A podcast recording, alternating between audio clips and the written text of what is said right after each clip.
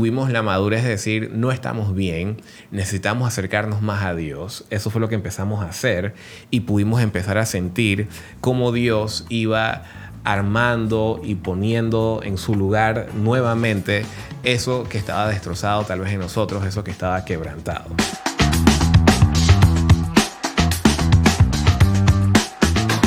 Queridos amigos y amigas, estamos de regreso el día número 11 de este desafío de 21 días, donde estamos explorando algunos principios y lecciones desde la palabra de Dios que podemos aplicar a nuestros matrimonios. Y hoy queremos hacer algo diferente porque nosotros también entendemos al recibir ah, lastimosamente muchos mensajes de parejas que están atravesando por diferentes situaciones difíciles, por desafíos en su relación que no todo es color de rosas.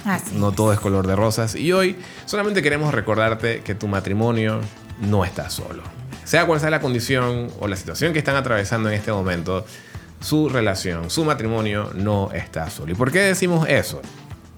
Porque en el Salmos 34, el versículo 18, dice lo siguiente, el Señor está cerca de los que tienen quebrantado el corazón él rescata a los de espíritu destrozado.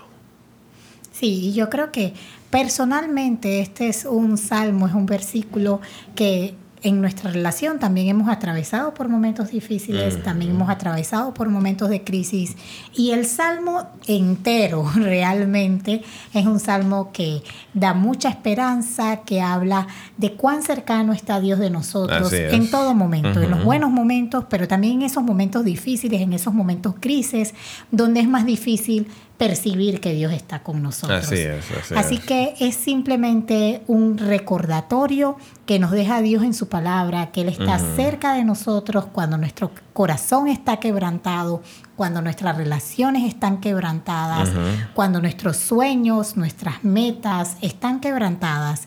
Él está cerca de nosotros. Así es. Y nosotros lo hemos experimentado, como Suki mencionaba, nosotros al inicio de, perdón, antes de casarnos en nuestro noviazgo, en esa última etapa de nuestro noviazgo, antes de llegar al matrimonio, pasamos por diferentes situaciones en las cuales nuestros corazoncitos estaban quebrantados por nuestro orgullo, ¿verdad? Por nuestra falta de tolerancia, por nuestra impaciencia, por tantas cosas que estaban lastimándonos el uno al otro.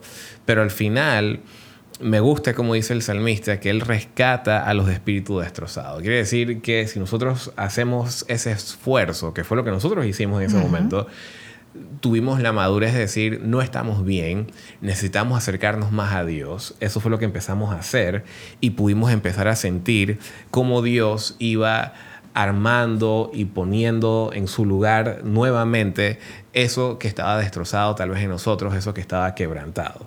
Yo creo que eso es lo que Dios puede hacer en tu matrimonio, en tu relación, en este momento, ¿verdad? Si tú tomas la decisión de acercarte mucho más a Él, sea lo que sea que esté atravesando ahorita mismo. Puede ser una situación financiera difícil, puede ser algo desde un punto de vista de infidelidad, que lastimosamente hemos leído muchos comentarios en ese aspecto, desde una perspectiva emocional, desde una perspectiva física, eh, mentiras que se han descubierto en el matrimonio, eh, o simplemente una situación que juntos están enfrentando contra otra cosa, contra una enfermedad, contra el desempleo, sea lo que sea que tiene en este momento su corazón quebrantado, ustedes tienen la certeza y la convicción de que Dios está con ustedes, porque nosotros lo hemos experimentado si nosotros lo hemos experimentado, que nosotros no somos nada de perfectos, estoy seguro que tú también lo puedes experimentar en tu matrimonio. Así es. Así que amigos y amigas, esperamos que esas palabras te hayan animado.